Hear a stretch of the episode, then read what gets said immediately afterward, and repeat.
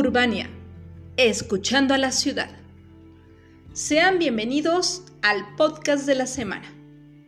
El agua como parte de la vida urbana. Un artículo de Freddy Burgos Bermúdez. Las sociedades antiguas pueden ser estudiadas desde innumerables puntos de vista, pero sin duda, las infraestructuras que transportan, acumulan, procesan y que en general domestican el agua son un gran indicador de progreso. Una sociedad que domina el agua es una sociedad desarrollada. Las sociedades clásicas griegas y romanas se lograron establecer como grandes imperios, entre otros, gracias al perfeccionamiento de infraestructuras como acueductos, alcantarillado y presas. El avance técnico de estas estructuras permitía el abastecimiento de agua a todos sus habitantes mediante fuentes y canales, además de evacuar de una manera eficiente los desechos que toda ciudad produce. Mientras más progreso había en el tema, aumentaba la esperanza de vida. Estas obras se convirtieron en verdaderos monumentos, hermosos puentes de hasta tres niveles de arcos romanos y escultúricas fuentes, que en su mayoría fueron reformadas, decoradas y adornadas en el barroco. Hoy en día son puntos importantes de turismo, denotando la importancia no solo del suministro de agua en las ciudades, sino también de su papel prioritario dentro del paisaje urbano. Es indispensable que en la actualidad las ciudades adopten posturas con respecto al agua, en las que se enaltezca su parte fundamental del ciclo de la vida y por consecuencia de la vida urbana. Se debe retomar el concepto para darle al agua el lugar de importancia vital que se merece, además de posicionarlo como un elemento visible, agradable, decorativo y atractivo en las ciudades de hoy. Con el avance técnico y tecnológico, es claro que no será necesario hacer las mismas estructuras de aquellos años, pero con diseños contemporáneos podemos dotar a nuestras ciudades con más plazas de aguas, fuentes, parques alrededor de los ríos, hilos y espejos de agua que nos permitan consumirla y disfrutarla de una manera amena y responsable. Llevar agua desde las distancias largas a los centros poblados de mayor densidad, como era la ciudad de Roma, eje central del imperio, no era tarea fácil. Pero al tener clara la importancia que tenía esta acción, se tomaron muchas molestias para conseguirlo. El imperio romano logró tener 11 acueductos que trasladaban el agua desde manantiales cercanos mediante infraestructuras construidas con técnicas que llevó mucho tiempo perfeccionar y formas de organización claras que fueran efectivas para tal fin. A continuación, de manera resumida, se hará un breve repaso sobre el proceso de construcción de los sifones, canales y acueductos romanos. El uso de sifones en grandes trayectos fue un invento griego retomado por ingenieros romanos, que después de perfeccionar la técnica, lograron llevar agua de buena calidad a sus ciudades para que fuera a ser de consumo humano. Esto hizo que el proceso de construcción de los acueductos tenga un complejo organismo de control y supervisión por parte de las personas más capacitadas. La buena organización del trabajo fue reconocida como un instrumento imperial de forma tardía. Se tuvo que luchar por mucho tiempo para que sean reconocidos sus derechos y privilegios. Fue el emperador Adriano quien consolidó este organismo, lo cual ayudó a mejorar la economía del imperio. Cuando se consolida un sistema de organización, se dividen las responsabilidades de la siguiente manera. La decisión para dar inicio a la construcción estaba a cargo del censor, quien a su vez dejaba al encargado al mayor de cada colonia o ciudad. Este último era el encargado de crear un equipo y dar las garantías en los contratos de los trabajos. Con este mecanismo aparecen diferentes grupos encargados de diferentes tareas. Por ejemplo, el Ordo Decorium, miembros de la Asamblea Legislativa quienes aprobaban o no las propuestas. Los curadores o operadores locales, quienes se encargaban de la parte legal de los contratos de las obras y trabajadores. También existían equipos de arquitectos, ingenieros, topógrafos y demás, supervisados por los anteriores, que se encargaban de la parte técnica y constructiva del proyecto. Para cada material usado en la obra, existía un grupo especializado en él. Fue usado principalmente el plomo, la piedra y la cerámica en estos sifones. El trabajo pesado de sacar los materiales de las minas y partirlas en partes pequeñas era realizado por esclavos con herramientas de madera. Después, un grupo de expertos se encargaba de cumplir estas piezas para perforarlas, esculpirlas o convertirlas en dovetas, pedestales o cornisas dependiendo del material.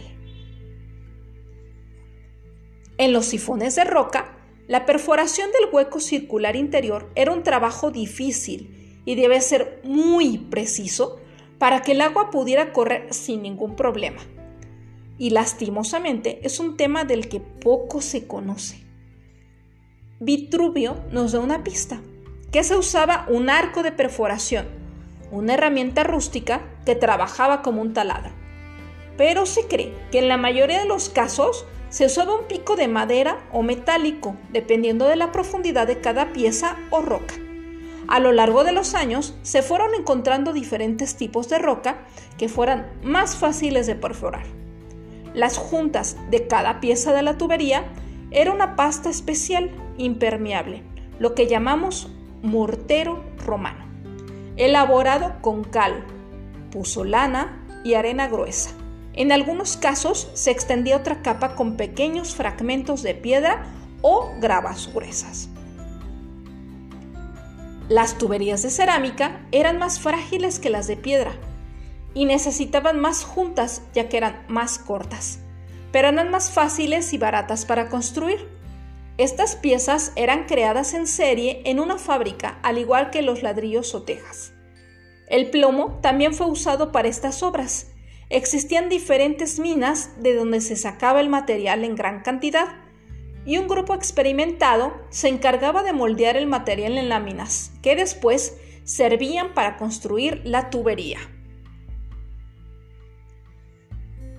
El proceso de construcción comenzaba con el acondicionamiento del terreno y estudio del mismo para diagnosticar el método y sistema constructivo que se usaría. Para esto se usaban diferentes herramientas conocidas gracias a diferentes autores, entre ellos el Tratado de Máquinas de Vitruvio. Entre las más importantes están la libélula, que funcionaba como lo que hoy le llamamos nivel. Era un elemento de tres piezas de madera, dos de ellos verticales usados como patas y el tercero horizontal, recibiendo una línea de agua que demostraba la horizontalidad de un lugar. También estaba el chorabates, una herramienta muy grande que daba mejor precisión cuando se requerían procesos de nivelación y con cual se podía calcular el ángulo que se usaría en el acueducto. Era un elemento de madera de al menos 6 metros de largo, que tenía en la parte superior un canal de agua o una ranura escarbada en la misma madera que al ubicarse a ambos lados de este permitía notar la horizontalidad o no de un terreno.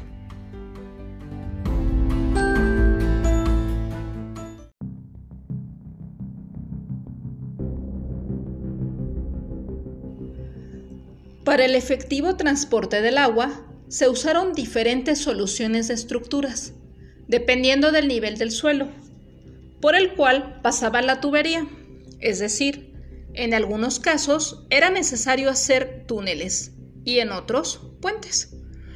Los puentes eran sistemas de arcos de piedra, que fue de origen etrusco y retomado por los romanos, o ladrillo, realizados por personas expertas y supervisadas con la misma rigurosidad que toda obra romana. Para tal proceso, por obvias razones, también era necesario contar con maquinaria específica para cada paso, sobre todo para cargar y posicionar las pesadas piezas de piedra, previamente diseñadas, construidas y manejadas por ingenieros. Según Vitruvio, existían diferentes tipos de dispositivos que ayudaban en la disminución del esfuerzo a través de sistemas de poleas. Cada dispositivo era usado de manera diferente dependiendo del peso que debía cargar. Por ejemplo, el Orbiculus, que solo tenía una sola polea y manivela. Existen ejemplos de varios tipos de acueductos, dependiendo de la materialidad de su tubería, cerámica, roca o plomo.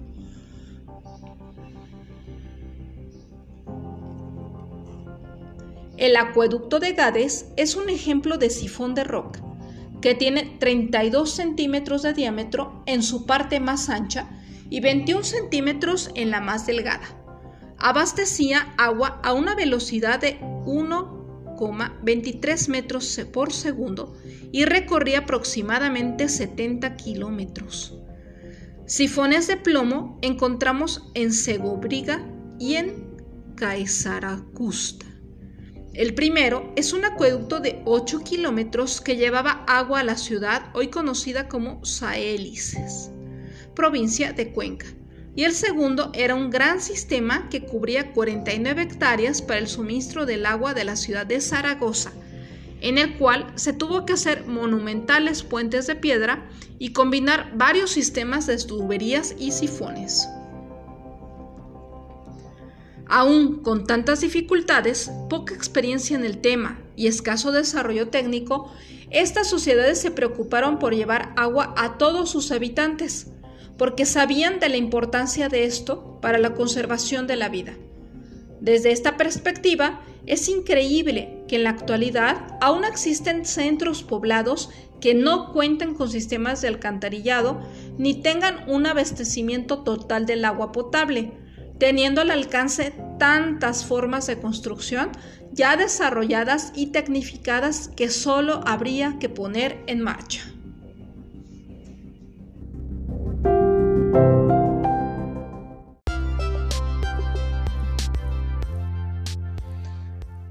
Esto fue Urbania, escuchando a la ciudad, un podcast semanal.